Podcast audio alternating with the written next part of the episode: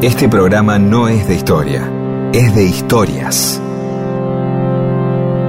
Historias para que no haya silencio, porque el silencio tiene demasiado prestigio. Y solo es bueno para dormir o para cuando no hay nada que decir. Mundo disperso. Historias de la vida y todo lo demás.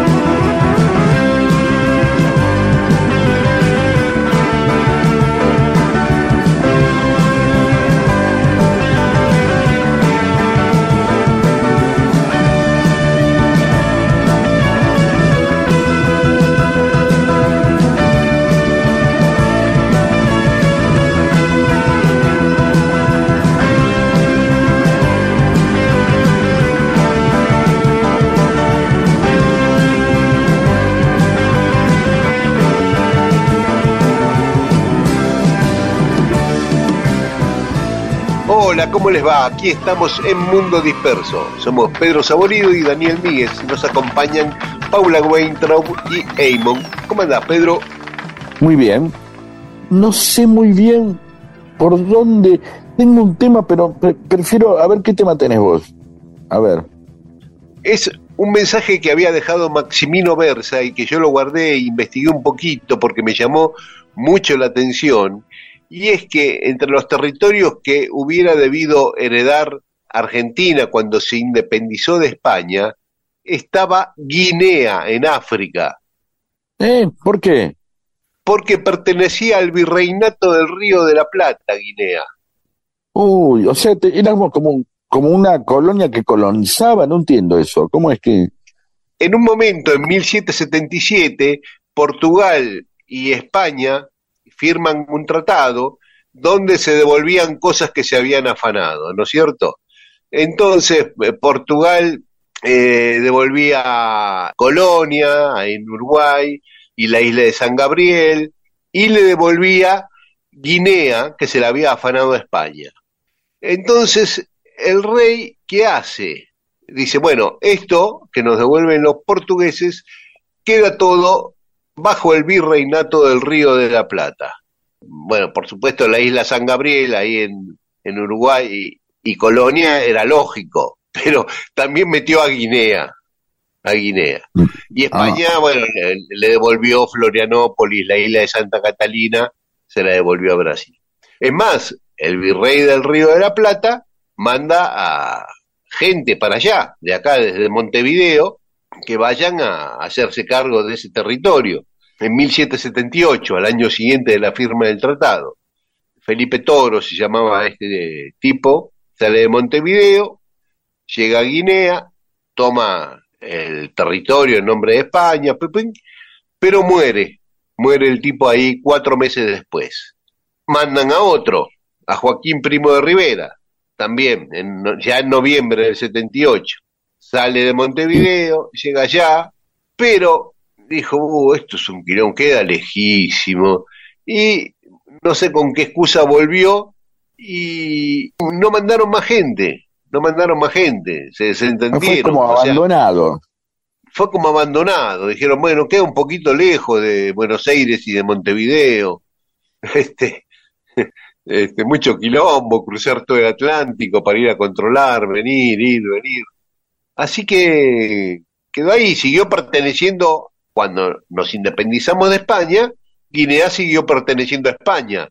El gobierno patrio no, no se hizo cargo de, de Guinea. Hay que Pero, saber, hay que- pero, tuvo que aclarar que no se hacía cargo o simplemente No, fue todo no. así por, por de hecho, defecto. ya la habían abandonado los españoles en la época de la colonia, diez años antes de, de la Revolución de Mayo de 1810, ya los españoles ya no iban ahí. Así que cuando asumieron los patriotas, o a lo mejor no estaban enterados, o si estaban enterados, tuvieron el mismo concepto. Nos cuesta conquistar eh, Salta y Tucumán, que vamos a ir a conquistar África, ¿viste? ¿No? Sí, Había que ir a eh, pelear acá a, la- a San Lorenzo, cerca de Rosario. Las peleas eran a 300 kilómetros de Buenos Aires. ¿Y, y Guinea entonces no se independizó nunca de nada? ¿Fue así un Sí, territorio? sí, no. Sí, después se independizó de España, por supuesto. O sea, en el siglo Ah. XX, ¿no? Avanzado el siglo XX. No, no, pero quiero decir, quedó ahí también como un territorio, o los españoles como le daban bola. No, después sí, después que España pierde las colonias acá en Sudamérica, le dieron bola, sí, sí, sí. Pero es como que retomó el control desde la metrópolis, desde, eh, desde Madrid retomaron el control, no desde Buenos Aires, cuando ya no existía el virreinato del Río de la Plata. Ahí está. Bueno.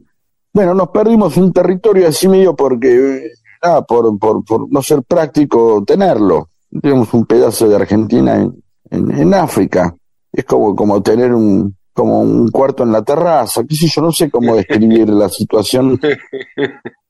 O esas cosas que se ven abandonar porque nadie se hace cargo, ¿no? Por, por algo se abandonan las casas también, digo, uno pudiera hacer un Claro. paralelo entre una casa y un, en un, un territorio.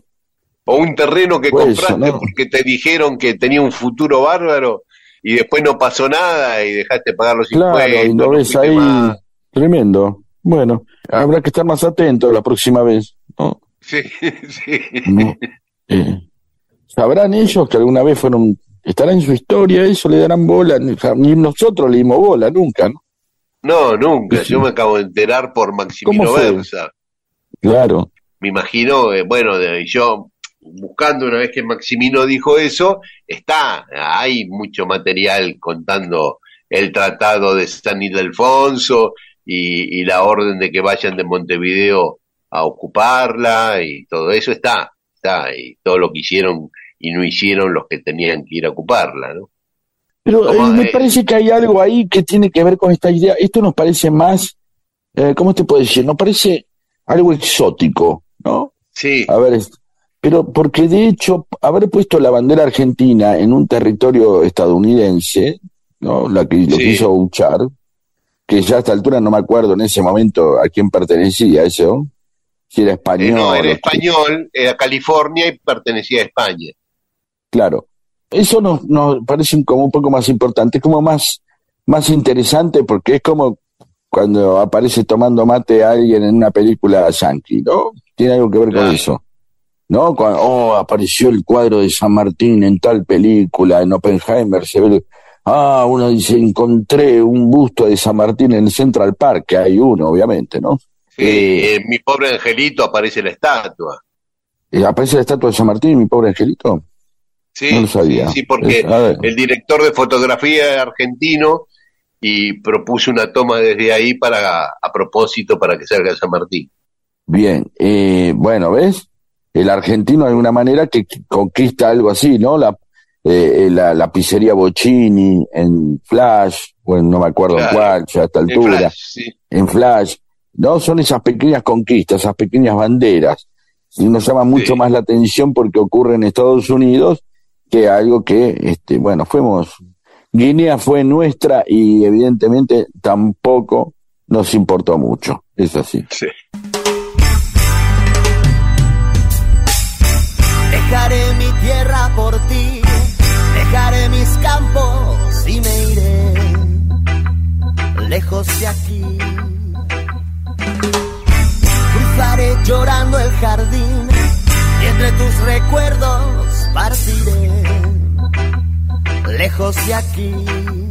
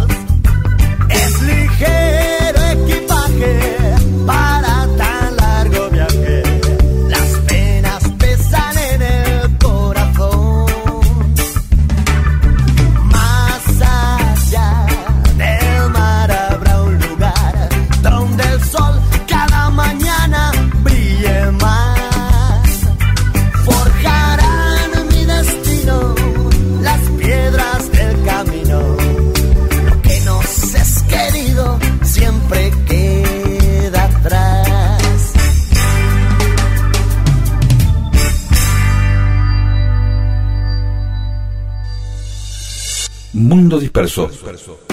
Todo eso que alguna vez sucedió solo para que vos estés escuchándolo ahora.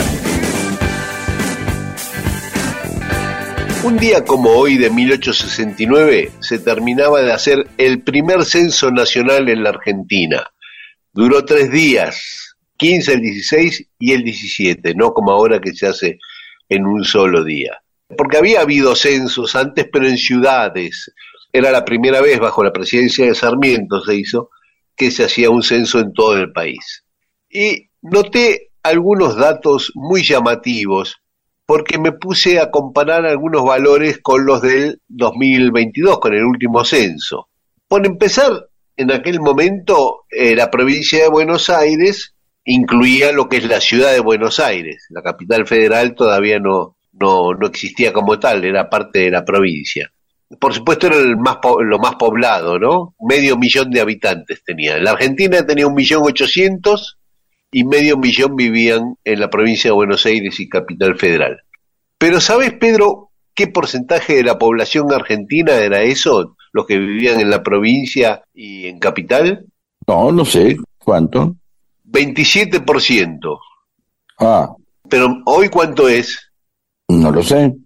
El 45%. Ah, mira vos, claro, uno hacía lo bestia, sí. ¿Eh? No, no era tanto comparado con... No, ahora, claro, es verdad, es verdad. Lo que pasa es que uno, es verdad, sí, sí, uno se olvida, ¿no? De esa proporción. Ya se insinuaba la macrocefalia de Buenos Aires, pero no en las dimensiones que fue tomando en el siglo XX, claro. Claro. Y después, mirando esas proporciones y, y la, la importancia que tenían poblacionalmente las provincias, le seguía Córdoba, que hoy sigue ocupando ese lugar. Después de, de Buenos Aires viene Córdoba. Pero perdió también proporcionalidad en la incidencia en, en Argentina. En aquel momento el 11,15% de los argentinos vivían en Córdoba y ahora, Y ahora- es el 8,6%. Ah, va perdiendo.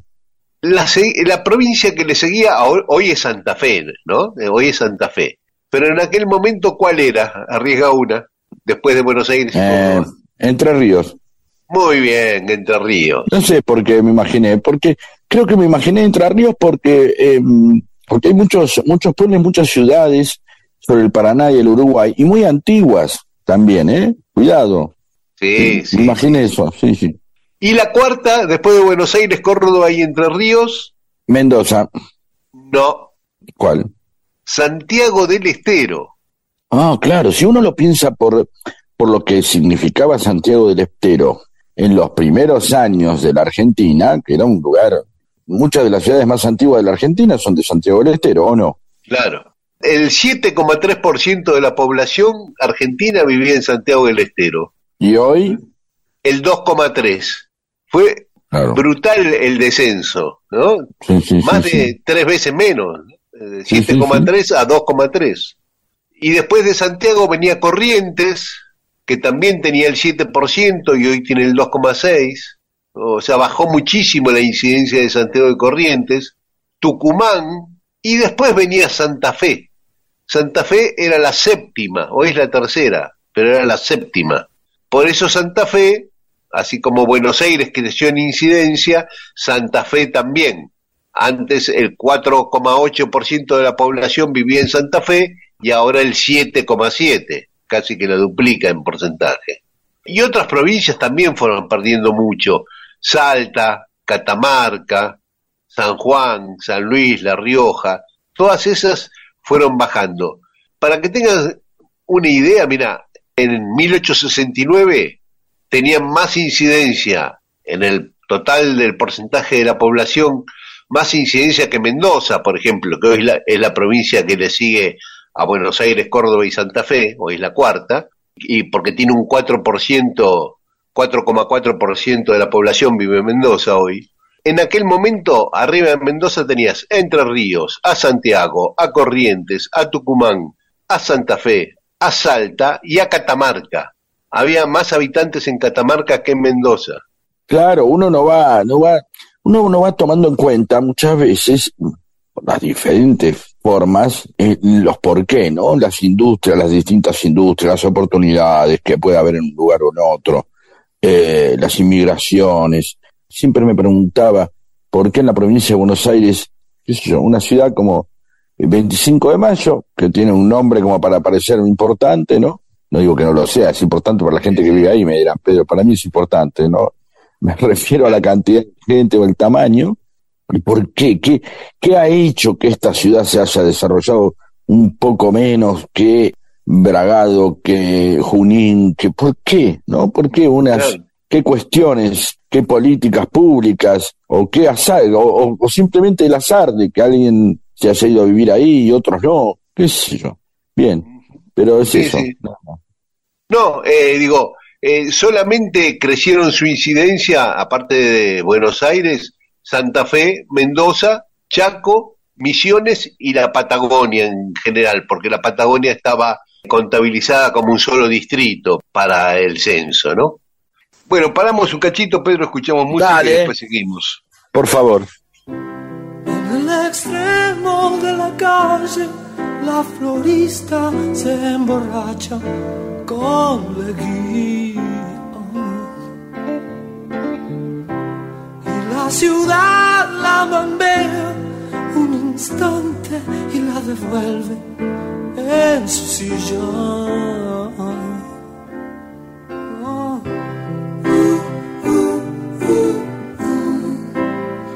todos estos años de gente.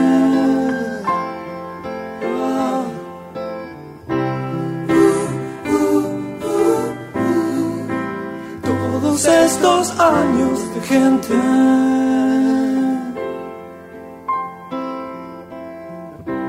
Frente a los vidrios de un banco, un anciano desfallece sin nombre. Los pordioseros lo reclaman desde un pozo en el aire de César.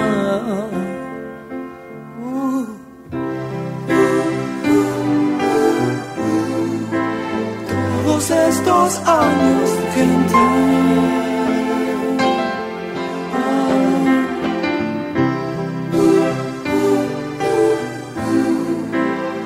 Todos estos años gente.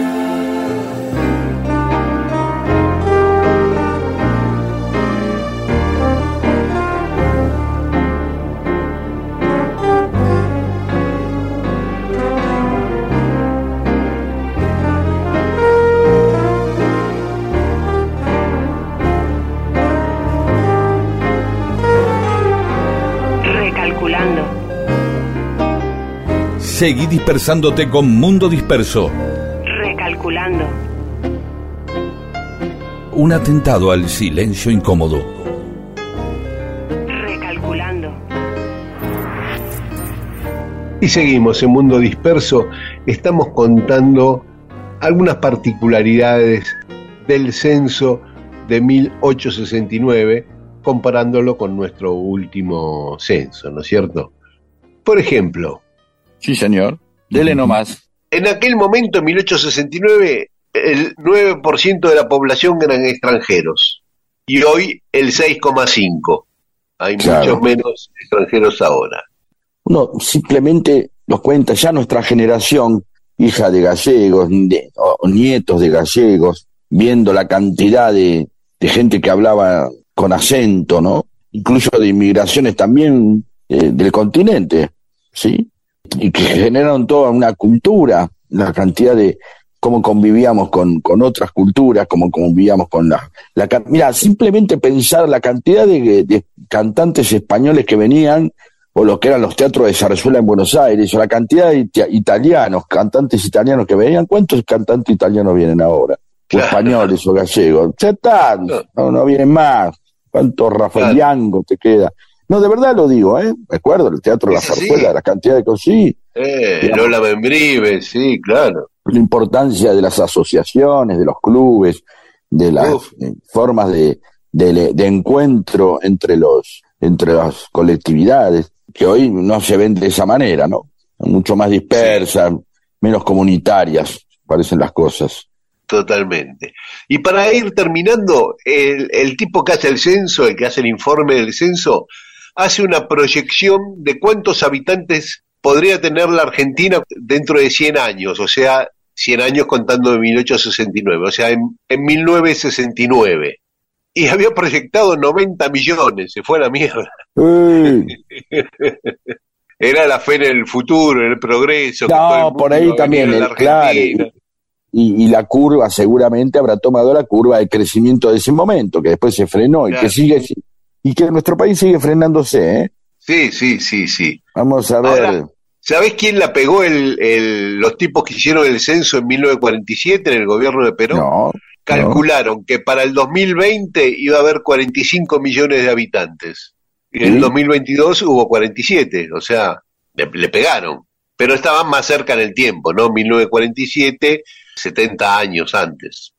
muy bien. Hay algo quizás que tiene que ver precisamente en esa proyección y ese sueño, ¿no? Más allá de pegarla o no en el asertivo, en el imaginar, ¿sí? Pensá que durante muchos años la frase era este, gobernar es eh, poblar. Es Claro. una frase que hoy no podemos entender mucho, ¿no? Y, ¿Qué es gobernar es poblar? crear las condiciones para que vengan inmigrantes a, a ocupar el vasto territorio argentino. Claro. No sé, me parece como una idea de que el, el sueño precisamente, la misión de un gobierno era que el país sea más grande y por lo tanto era que la gente vaya tomando el territorio, ¿no? Sí, igual Ahí- había dos, dos posturas, una era esa y la otra era achicar el país, ¿no? Por ejemplo, la de Sarmiento era, como decía Jaureche, si no te entraba el sombrero, achicar la cabeza en vez de ca- cambiar de sombrero. Y, por eso Argentina perdió negligentemente un montón de territorios que eran de las provincias unidas del Río de la Plata. Pero eso es porque tenían un concepto de un país más chico es más manejable. ¿Cómo es ese concepto? Desarrolla un cachito, a ver. No, digo que un país menos extenso y con menos habitantes es más manejable para un gobierno.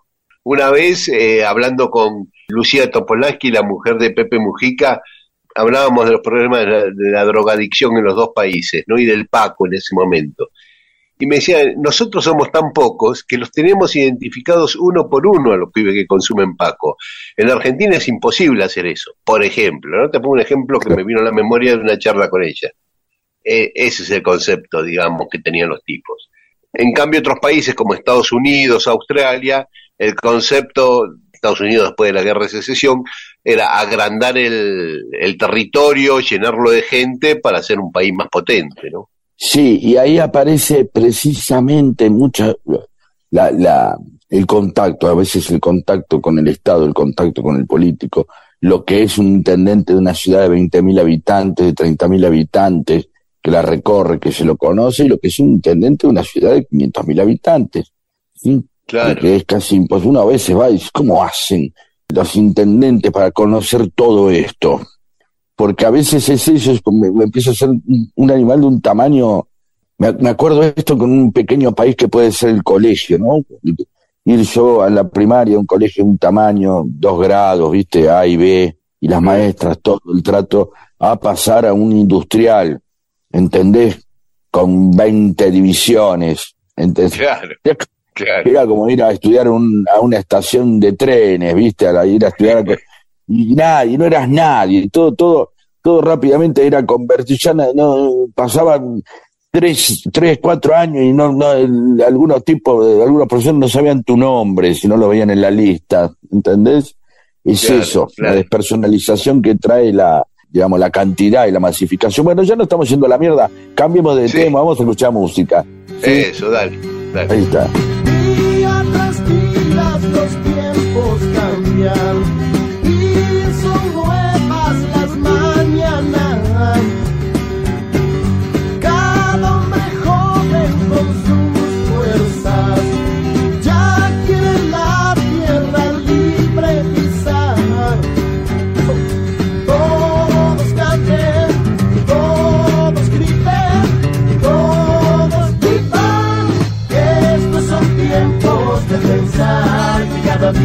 somos más.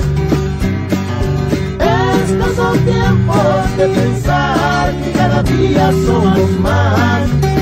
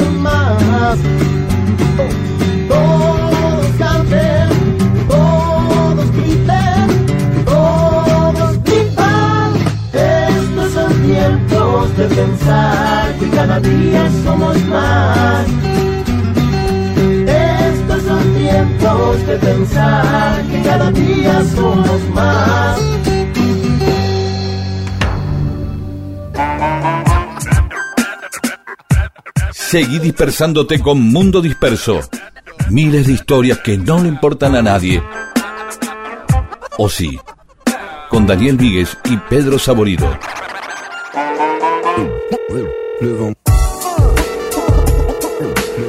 Y en Mundo Disperso tenemos mensajes de los oyentes que nos escribieron a Facebook, a Mundo Disperso, y a Instagram y Twitter a arroba Mundo Disperso AM. Rosario Martínez, y cuando estuve en Sevilla nos dijeron que Colón estaba enterrado en la catedral, en la catedral de Sevilla. ¿Cuál es la verdadera historia? Bueno, Sí, ya eh, dijimos, ¿no? en Habrá Sevilla por está. ahí. Bueno, y hay que Lo ver que si está en el otro. Claro, exactamente. En Sevilla está. Hay que ver si parte de los restos también están en República Dominicana.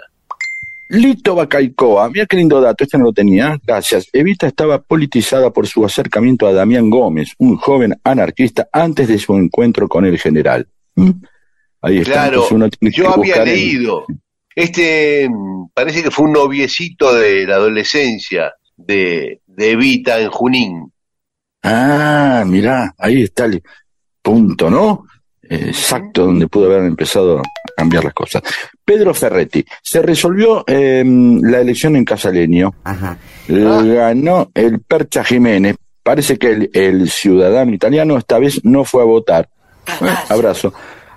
Eh, Otrol a Baladna, poniendo en contexto lo del boliche Pérez en Casaleño, entre Barrancas y Monjes. Sí, les cuento que el salón era de baile y muy popular.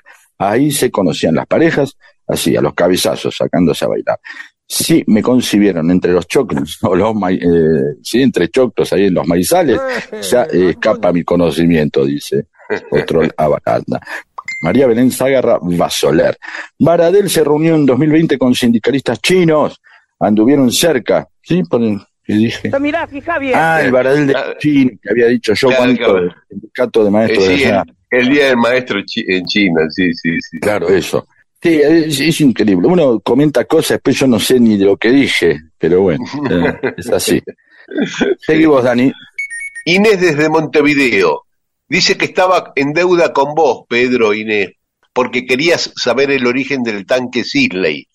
Y entonces ella dice que fue fundado el 17 de marzo de 1955 y el nombre es porque había un gran tanque de nafta ubicado en la esquina de Cerro Largo y Yaguarón, en Montevideo. Y fue fundado ahí. Y que tomó los colores verde y negro en honor a los lagartos de Rosario Central, que es otro equipo del barrio. Eh, y este equipo, Rosarino Central, jugó eh, en primera durante el amateurismo. Y- ¿Rosarino y dice- Central se llamaba? Rosarino Central, sí. Ah, no Rosario Central. Ya vos. No, sí Buen me dato. equivoqué, porque ahora lo leo bien y dice Rosarino Central. Qué buen y hay una ciudad de Rosario también en Uruguay, ¿no? Ahí entre Montevideo y Colonia. Estoy viendo que no existe el Club Rosarino Central, existe el Club Rosario Atlético y después hay un Club Rosario Central de Canelones. Sí, mira vos.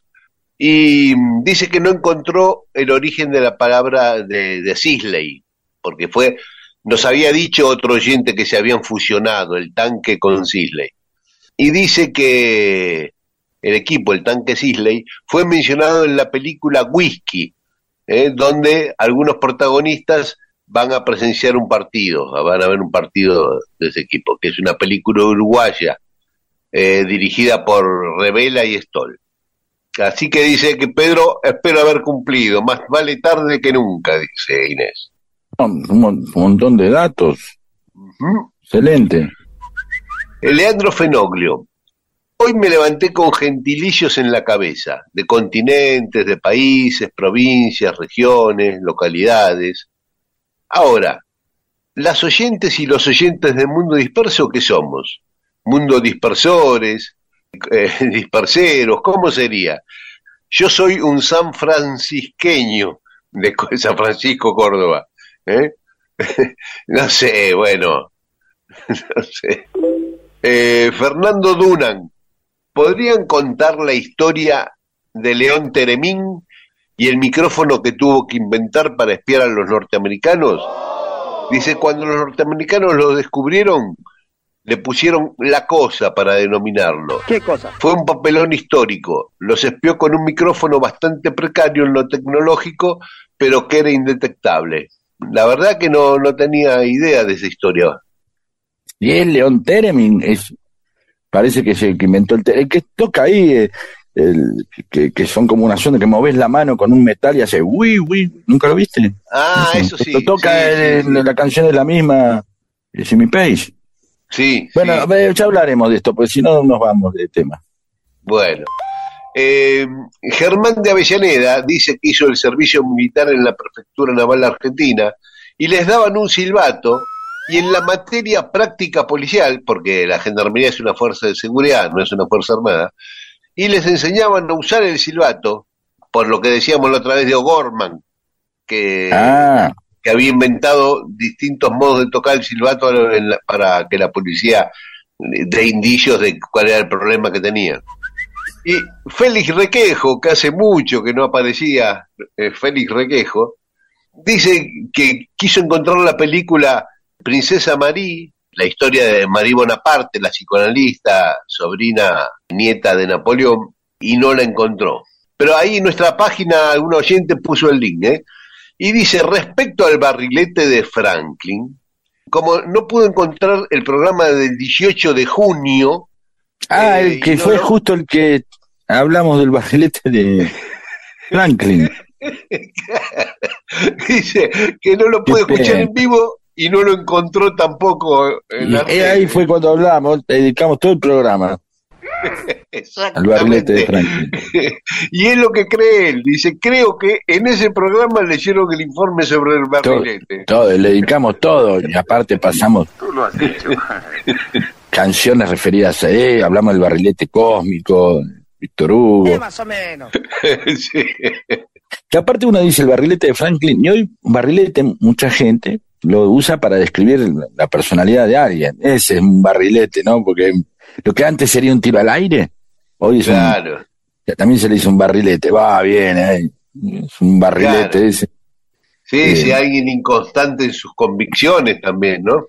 Me- ahí, ahí ese no lo tengo tanto, ¿eh? Sí, Pero sí, viste, que va y viene así, es un barrilete, Ah. hoy está con uno, mañana está con el otro. barrilete de Franklin y es así, le, le cabe a Franklin, ya vamos a explicar por qué. No, vamos a ver. Y, y por último, dice Félix que está pensando en contarnos una historia sobre el primer matemático o el primer investigador de matemática que tuvo nuestro país, que a él eh, le sirvió de gran estímulo y guía para su vocación por la investigación científica. Así que bueno, vez lo vamos a hacer. Félix. Claro, por supuesto. por supuesto. Sí, y aparte, para, vamos a ir a Félix. Si, si manda un poco más chica la historia de mm, Félix, de mm, barrilete, prometo que la hacemos. Que la mande de vuelta. La hacemos, ¿eh? Me comprometo. Bueno, ahí te comprometes, ¿eh? Me recontra comprometo. Bueno, escuchamos un poco de música y después va a haber más mensajes de los oyentes. Caja de zapatos, tu ropa limpia,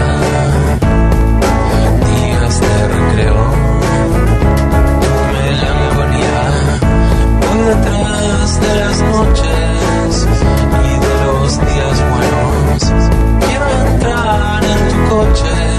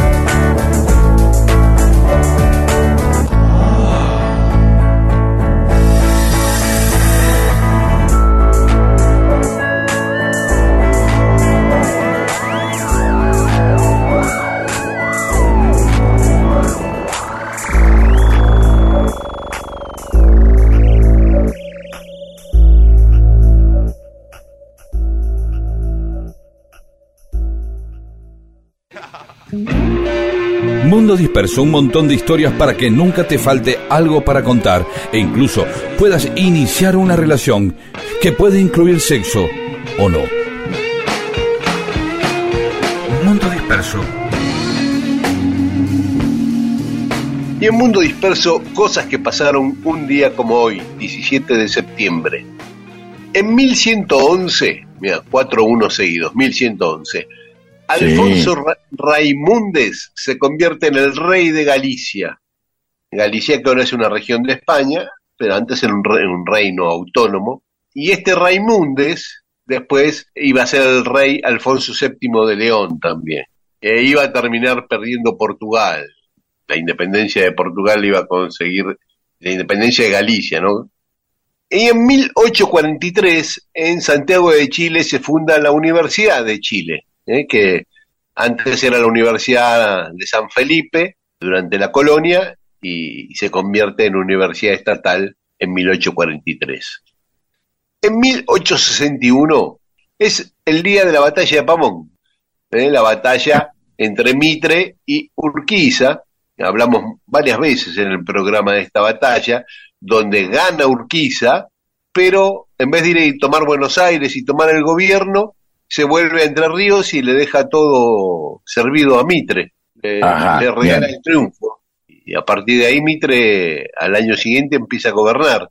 Ahí hubo un acuerdo, un pacto secreto, para los historiadores es un misterio o hay muchas hipótesis, posiblemente hayan intercedido ahí eh, empresas, empresas inglesas, también algunos dicen que intervino la masonería para que Urquiza dijera, bueno, te regalo el gobierno nacional, yo me voy a Entre Ríos y acá no me molesten y yo me quedo como gobernador de Entre Ríos, Ah, perfecto. a pesar de que había triunfado. En 1898 muere en Londres Manuelita Rosas, la hija de Juan Manuel de Rosas. Ella se había exiliado con su papá, allá se casó con Terrero y se quedó a vivir para siempre en Londres, donde murió a los 81 años. En 1923, en El Salvador, se funda el club de fútbol Luis Ángel Firpo. Esto es raro. muy llamativo, ¿viste? Sí, claro que sí. En El Salvador, un club que lleva el nombre de un No, primero- boxeador argentino. Ya que lleva el nombre de un boxeador ya es raro. Empecemos, empecemos por ahí.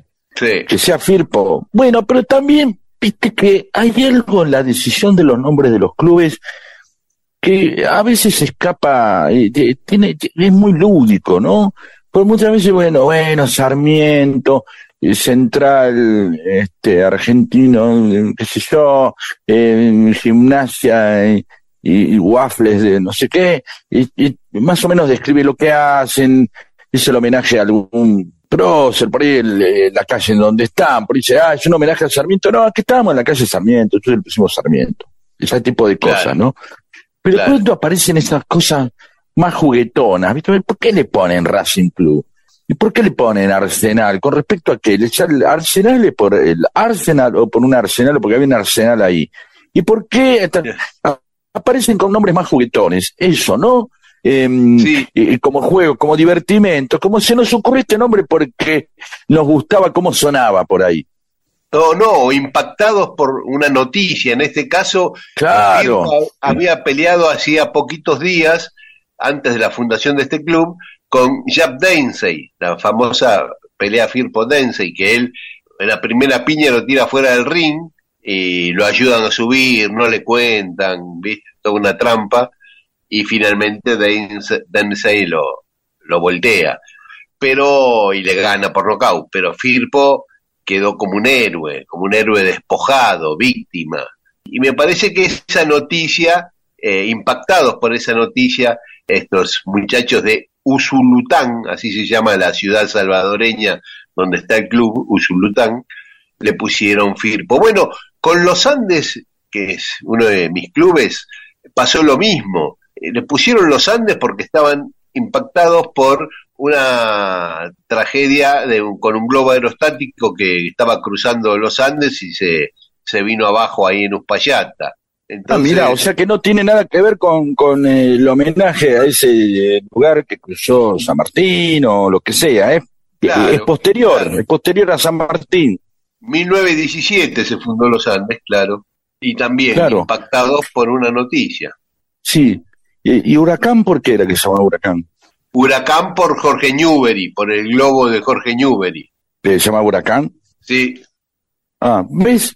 O sea, aparte, un globo que tenía el nombre de algo que había que evitar precisamente, ¿no? En un globo, un huracán, claro, claro. eh, digamos. ¿Por qué no le pusieron Jorge Newbery? Porque Sí, estaban no impactados sé. por el por los vuelos de, de- del- Claro. Es como, debe haber clubes que se llaman Apolo 11. Estoy seguro que tiene que haber clubes que se llaman Apolo 11. Puede ser. Alguno debe haber. ¿Por qué no buscamos después? Porque son cosas que han quedado en la memoria, ¿no? Así muy, muy fuertes, ¿o no? Y, le decimos a los oyentes, por favor, que manden de nuevo otra vez los, los clubes, los nombres más hermosos que han escuchado de clubes, ¿sí?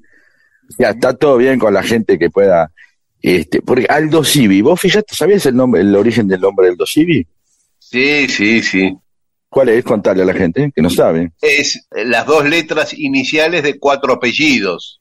Claro, como las tiendas de, de, lo- de los barrios o muchos negocios que combinan los nombres, los nombres de los hijos. Guzmar, porque los hijos se llaman Gus- Gustavo y Marcelo.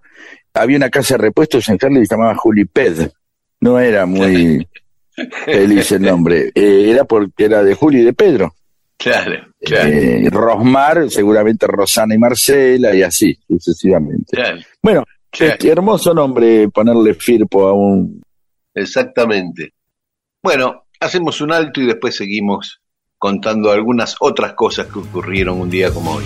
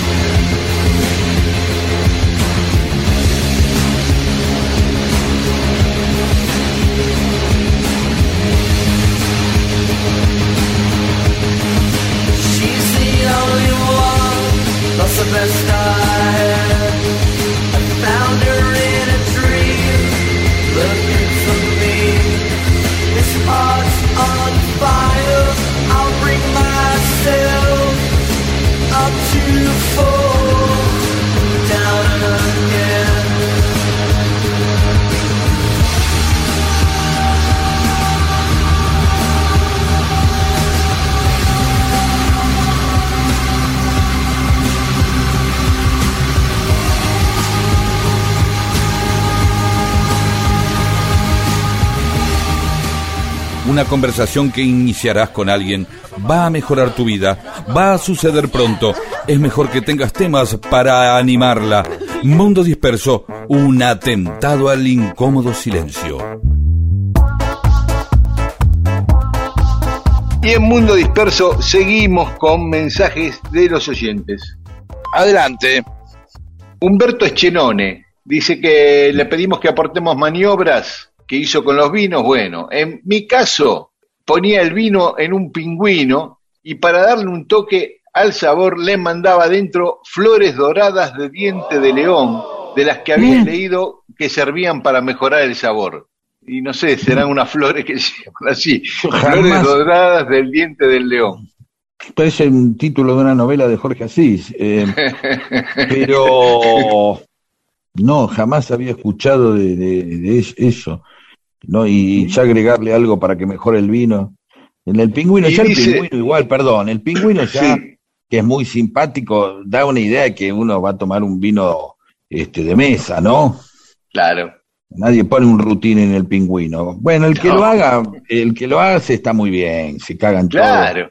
Como Sí. Brieva, que le ponía hielo al rutín, le decía, "Me la, me la soba. Es casi como una provocación, lo hacía Daddy, estoy seguro. ¿eh?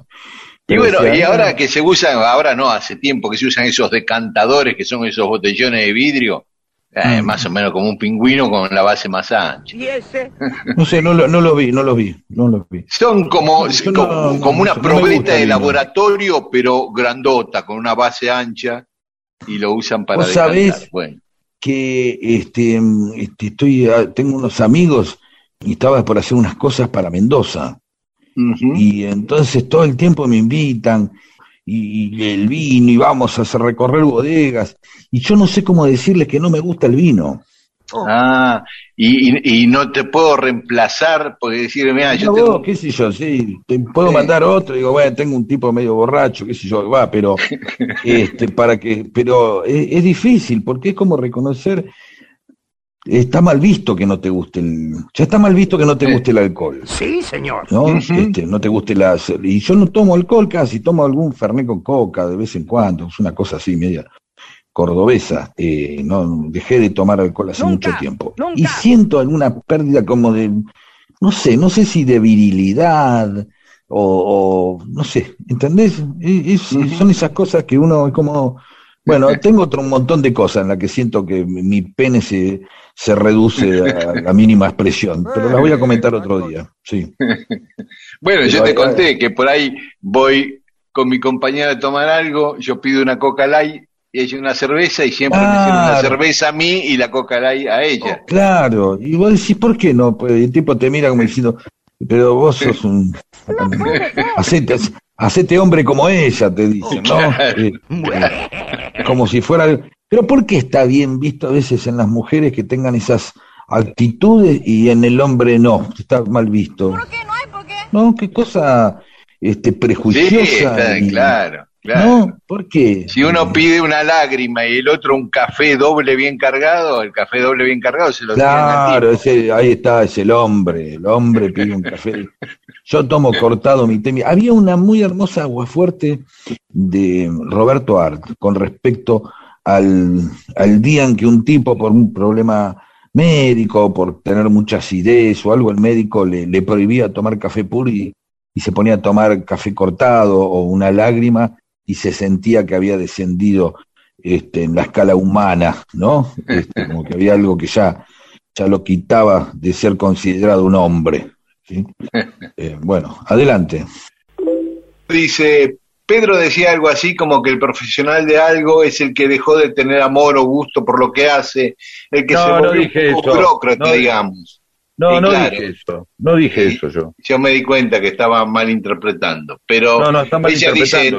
Sí, por eso, por eso. No, no quisiste decir eso ni lo dijiste, pero eh, bueno, y habla eso, ¿no? De, del amor por lo que uno hace y qué sé yo, y que sería bueno, que dice que no es una crítica, obviamente, pero que estaría bueno darle una vuelta de rosca al tema. Bueno, lo vamos a No, hacer. no, no, lo vamos a hacer, pero yo lo que dije es que uno a veces tiene que suspenderse a uno mismo para ser un profesional, es decir, no importa el estado de ánimo que estés, si te sentís bien o mal, muchas veces lo que se pide del profesional es que no dependa si tiene ganas de hacer algo o no, sino que lo haga bien.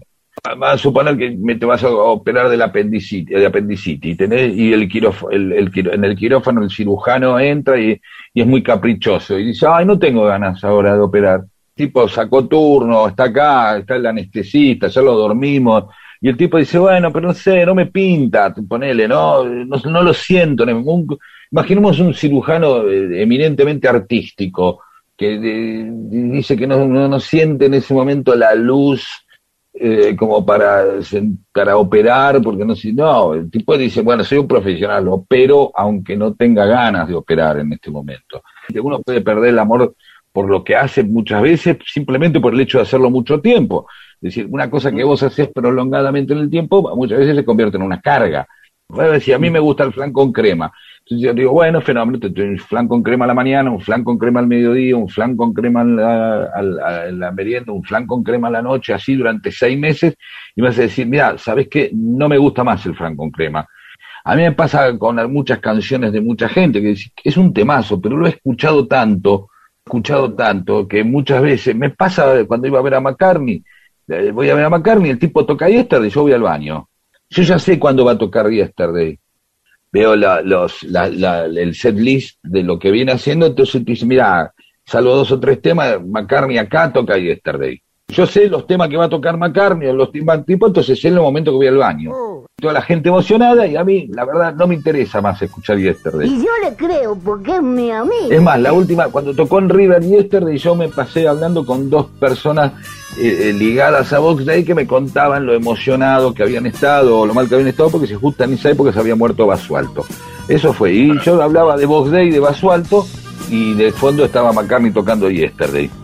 Terminó Yesterday y listo, me dedicó a escuchar el otro tema. Así es como se hacen las cosas bien. Hoy empiezo a ver con más claridad los que me rodean.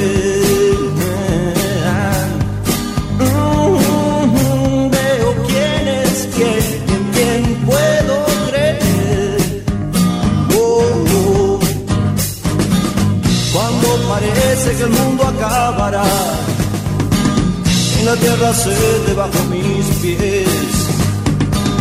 Y cuando ya nunca amanecerá, el sol sale otra vez. Muy equivocado estuve ayer. Debo de decirte porque me engañé. A su poder eran muchos los amigos en que yo podía creer solamente siluetas, sin creencias ni fe. Eran solamente poses y que aparentaban saber. Hoy por la mañana sentí nuevamente esas locas ganas de quererme bien y sin proponérmelo me siento muy fuerte solo por saber que amo a mi mujer. Dios se me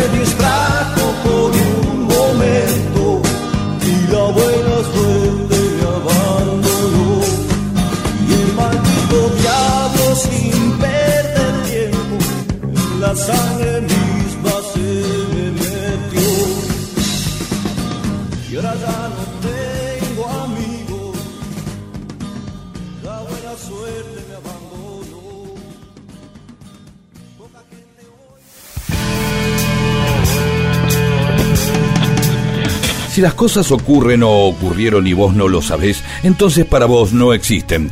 Dale existencia a la historia escuchándola. Mundo disperso, eso que existe cuando vos lo escuchás.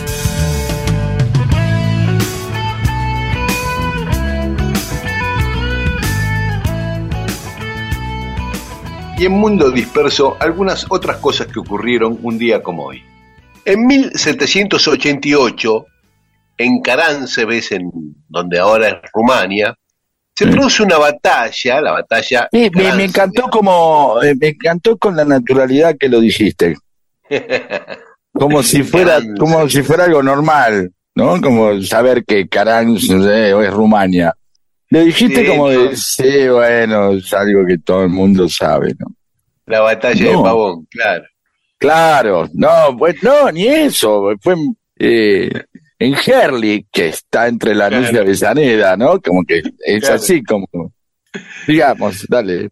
Y, y bueno, y en Caránsebes, Ah, muy bien, sí, lo- sí, los soldados austríacos sí. atacaron por error a sus compañeros. O sea, Oh, fue una boludo. batalla entre soldados. Una inter- como una interna sin saberlo. Claro, viste, como el, el tema del coso del Lelutier para el otro lado, pelotón. Sí, ahí está. Eh, Fue una batalla entre tipos del mismo ejército, sin darse cuenta.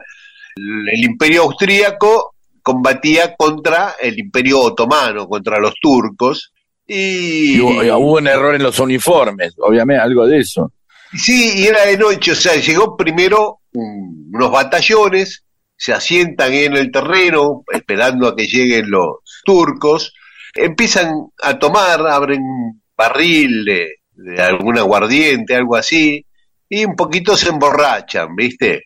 Era de noche, ya la madrugada, una noche cerrada, y ven que por atrás aparecen unas tropas, que eran fuerzas de refuerzo que venían a, a sumarse a los que ya estaban ahí. Pero los que estaban acampando se creyeron que eran los turcos que los atacaban por la retaguardia y empezaron a tirar. Y los otros en el revoleo, en la oscuridad y qué sé yo, eh, también. Y fue una masacre entre soldados del mismo ejército.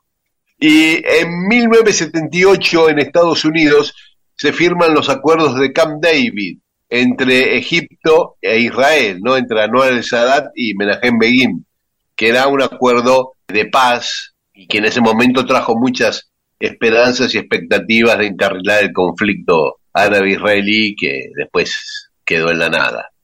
Y en 1980 en Asunción de Paraguay matan al ex dictador de Nicaragua, Anastasio Somoza, que estaba asilado ahí bajo el gobierno del dictador Stroessner, ¿no?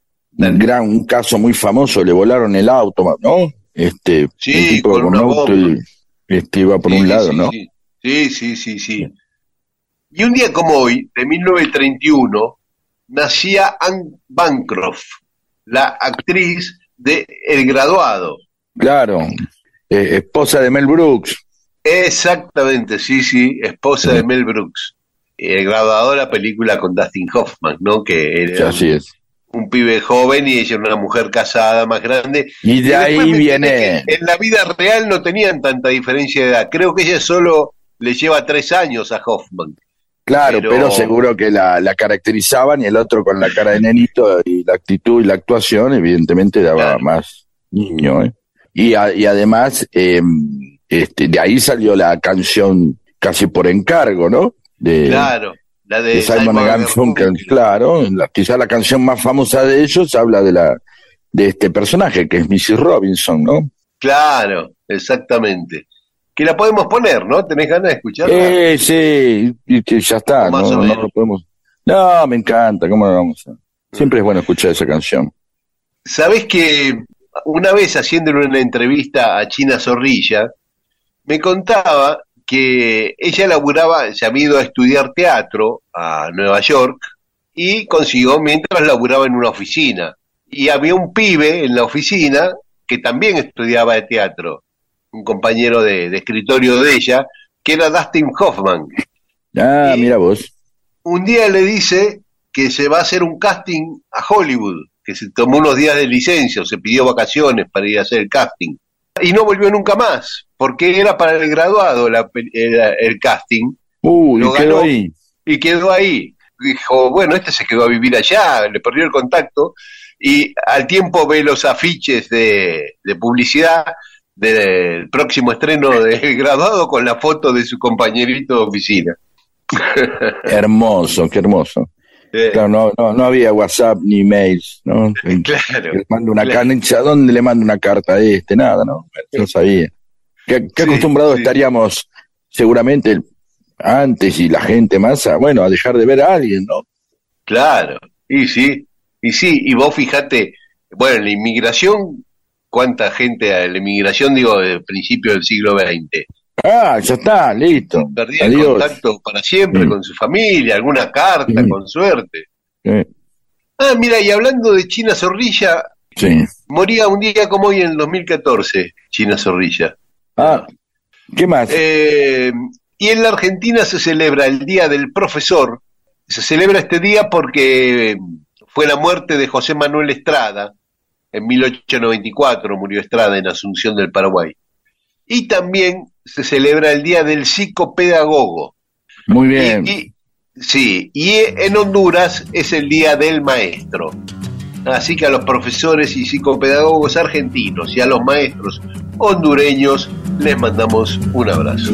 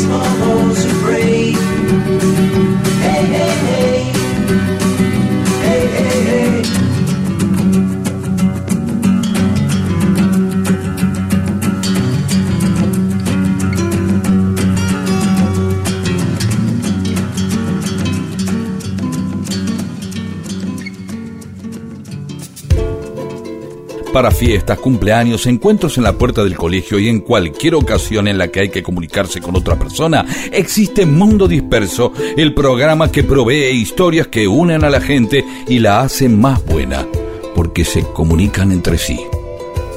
Y ahí charlan y se hacen amigas. Esto es Mundo Disperso, con Daniel Víguez y Pedro Saborido.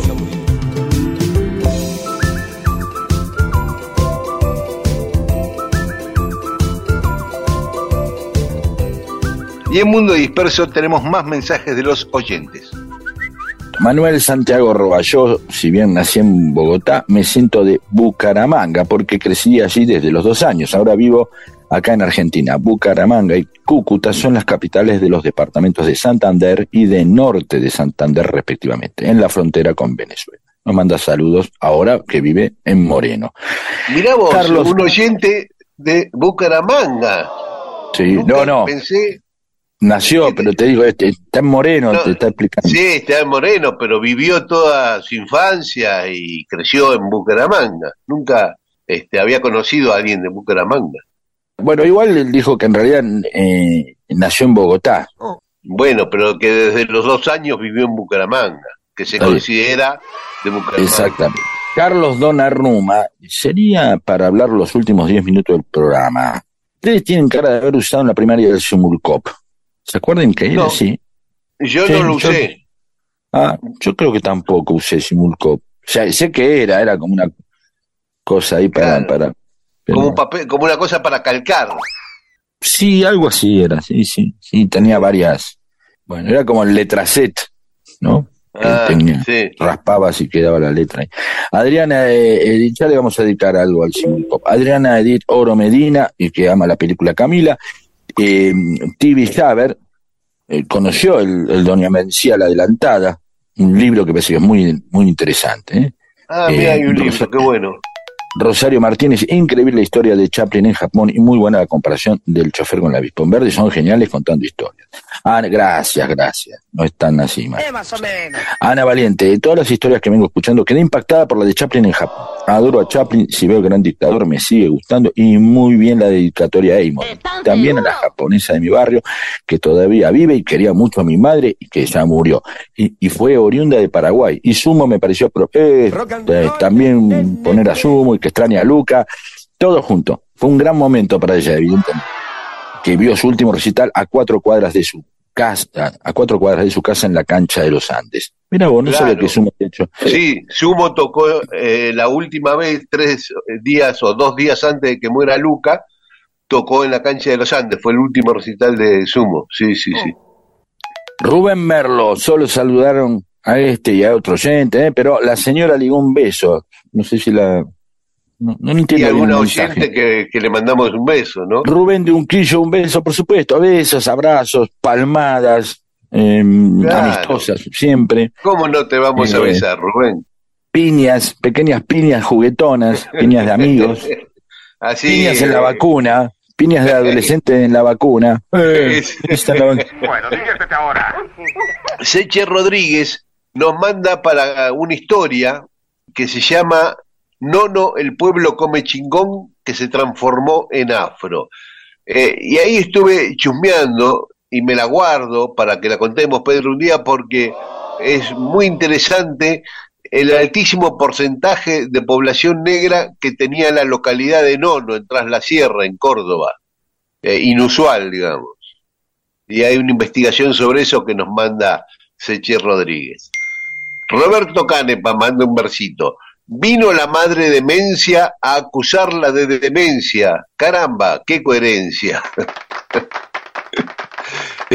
Roberto. Y un obrero que lee dice que le encantó la historia de demencia. Living Room, que es ah, el nombre de esta banda de profesores de historia, eh, que nos mandaron esa canción que compusieron ellos, eh, basada en la música de, de Eleanor Rigby, contando la historia de la mujer creadora de la música de cuarteto, y que la pasamos el domingo pasado, y como no lo escucharon en directo los muchachos de la banda, sino después por Spotify, los sorprendimos cuando escucharon el tema ahí, se quedaron muy contentos y nos agradecen que hayamos pasado el tema. Perfecto.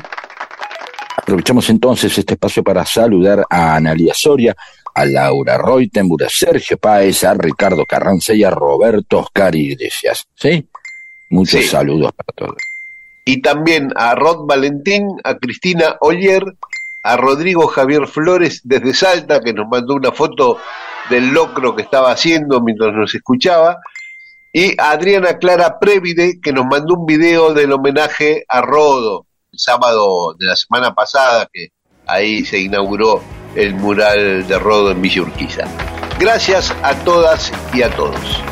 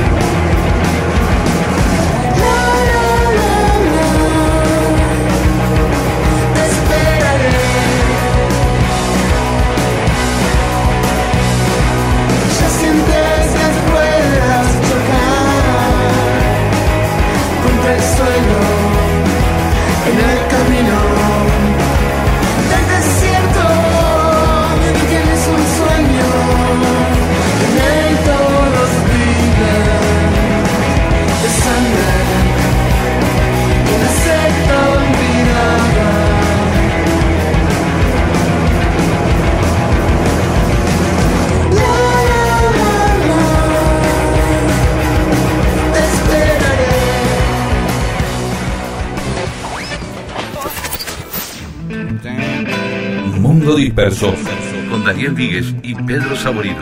Todo lo que sucedió en la historia solo para que vos te entretengas un domingo a la mañana.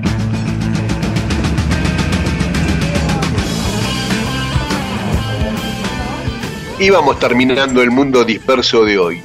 Hubo un futbolista que se llamó Julio Libonati, que me decía el sordo Iglesias, Daniel Iglesias, un, un gran diseñador gráfico, publicista. Y me decía, es una buena historia para Mundo Disperso. Y tienen razón. ¿Por Porque? Julio Libonati, un tipo que nació en Rosario en 1901, fue un futbolista, empezó a jugar en Gimnasia de Esgrima de Rosario, lo compra Newell's y... Así que había un gimnasia de grima de Rosario, mira. Sí, hay un Gimnasia de Esgrima de Rosario. sí. ¿Existe Sí, todavía? sí, sí, sí. Existe, sí. Ah, pero no juega al fútbol así Ah. profesionalmente, ¿no? También está el Club Provincial de Rosario que jugó profesionalmente y ya no juega. Es un club bárbaro, pero no tiene fútbol profesional. Bueno, la cuestión que Libonati, que le decían el matador o el potrillo, enseguida se destacó como goleador de Newell's. ¿no? Lo convocaron a la selección argentina, jugó 15 partidos con la selección e hizo 8 goles, ah, bien. muy buen promedio. Jugó en tres Copas América, en la de 1920, 1921 y 1922. En la de 1921, que es la primera que Argentina sale campeón, gana a la final 1 a 0 a Uruguay en la cancha de Sportivo Barracas con un gol de Libonati. Su fama trasciende y el Torino de Italia viene a comprar su pase. Y Uh. Newell's lo transfiere en 1925 y se convierte así en el primer futbolista de América en ser transferido a Europa. Claro, una rareza, ¿no? Total, una rareza Porque total. aparte, eh, eh, uno puede imaginar ahora, bueno, van videos, el tipo lo ven por televisión, se comenta, eh, todo el periodismo, pero en esa época, ¿cómo, se corría la bola que el tipo jugaba tan bien? ¿Cuánto tardaban un tipo en venir, tomarse un barco, venir a ver Claro, las cartas? Había que tener mucha confianza seguramente con uno de acá.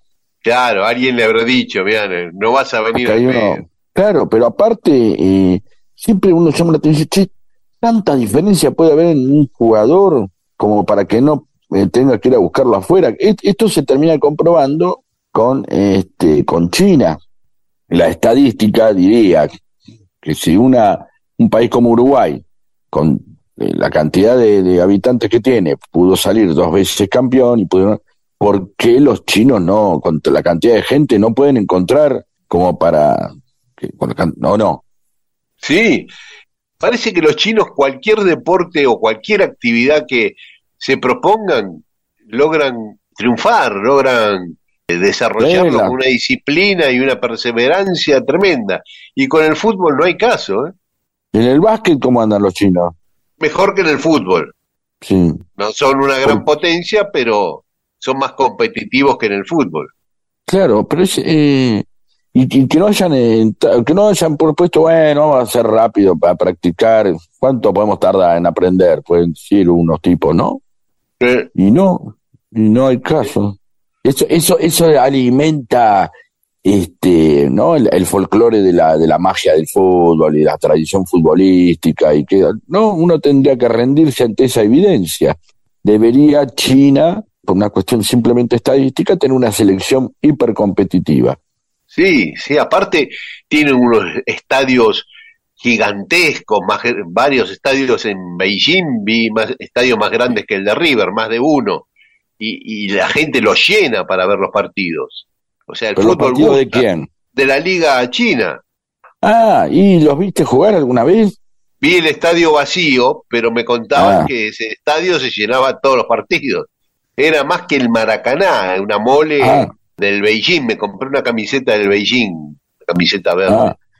También puede ocurrir eso. Por ahí los juegan de una manera que son bárbaros entre ellos y no Eso es competitivo con otros. Bueno, mira el, el básquet americano, ¿no? que tiene otras reglas y cuando los tipos tienen que ir a jugar los, las, las copas del mundo o los mundiales de básquet o tienen que ir a las olimpiadas se tienen que adaptar a las reglas europeas que son distintas, ¿o no? Pero No sé, por igual ahí. ganan, ¿eh? Igual. Bueno, se sé, pero me refiero a que quizás los chinos dicen, bueno, como lo jugamos nosotros, aparte nos alcanza como lo jugamos nosotros. Somos un montón, nos miramos, nos miramos entre nosotros y listo, no tenemos necesidad de... No lo pienso de esa manera, ¿por qué vamos a cambiar? Bueno, bueno sí, pero competir. con la influencia cultural que tiene el fútbol, creo que les gustaría ser potencia en fútbol, ¿eh? como cuestión de política exterior. Bueno, volviendo a Libonati, volviendo a Libonati, Uy, perdón, sí, no me olvidé de Libonati. estábamos hablando de Libonati, sí. Jugó ocho años en el Torino, que en ese momento era un club muy poderoso, salió campeón varias veces con el Torino. Eh, aún hoy es el segundo máximo goleador en la historia del Torino. Y es más, jugó en la selección de Italia. También lo convocaron para jugar la selección de- en, en la selección de Italia. Jugó 18 partidos en la selección de Italia, hizo 15 goles. Casi un gol por partido el bestia. Así que bueno, después se retiró allá en Italia y se volvió, vivió unos años allá y en 1938 volvió a vivir a, a la Argentina. Intentó ser entrenador, pero no, no le cerró y después se alejó del fútbol. Vivió toda ¿Y su qué vida. hizo después? ¿En dónde? No, se retiró, vivía con toda la plata que había ganado en Italia y murió en 1981. Pero sí, eh, el hijo contaba que nunca más había ido a la cancha, que alguna vez veía algún partido por televisión. que- Qué raro eso. Pero en la historia de lindo. Libonati, el tipo que le abrió la puerta a un montón de argentinos que después sí fueron a Italia en la década del 30, ¿no? Y además jugaron mundiales para Italia después. Sí, sí, sí, sí. Después habrán dicho, bueno, estos tipos son, no sé, son más baratos, qué sé yo, juegan mejor, los traen, hacen la diferencia. Y Sí, sí. en una época, En ¿te el acordás Mundial que del 34 jugaban tres argentinos en, en la selección campeón del mundo de Italia. Claro, demasiado. Eh, Bueno, nos tenemos que ir, Pedro. Sí, perdón, no, pues seguimos hablando de Libonati. eh, Sí. Así que hay que despe- despedirse. Perdón. Sí. Bueno, ah, hoy, eh, no sé si todavía hay entradas o no, fíjense, caras y caretas. Estamos con The Walking Conurban, eh, esa gente, maravillosos muchachos de Brazatei que armaron esa cuenta de Instagram que estalla. Vamos a estar en Caras y Caretas el 21 a las 20 y 30, a las 20 y 30. No sé si hay entradas todavía, fíjense, se meten en alternativa teatral, ahí, y van a ver que, que hay entradas. O no, no sé, por ahí no hay más. Pero por las dudas, métanse. Y después vamos a estar el 29 en La Plata, pero esto le vamos a dar manija la semana que viene. Muy bien. Y nosotros nos encontramos el domingo que viene a las 12 aquí en Radio Nacional y esta medianoche nos pueden volver a escuchar en Nacional Rock, FM 93.7. Chau, hasta el domingo. Un saludo. Yo soy un vicio más. En tu vida soy un vicio más. ¿Por qué no me dejas? Si es que soy tan solo un vicio,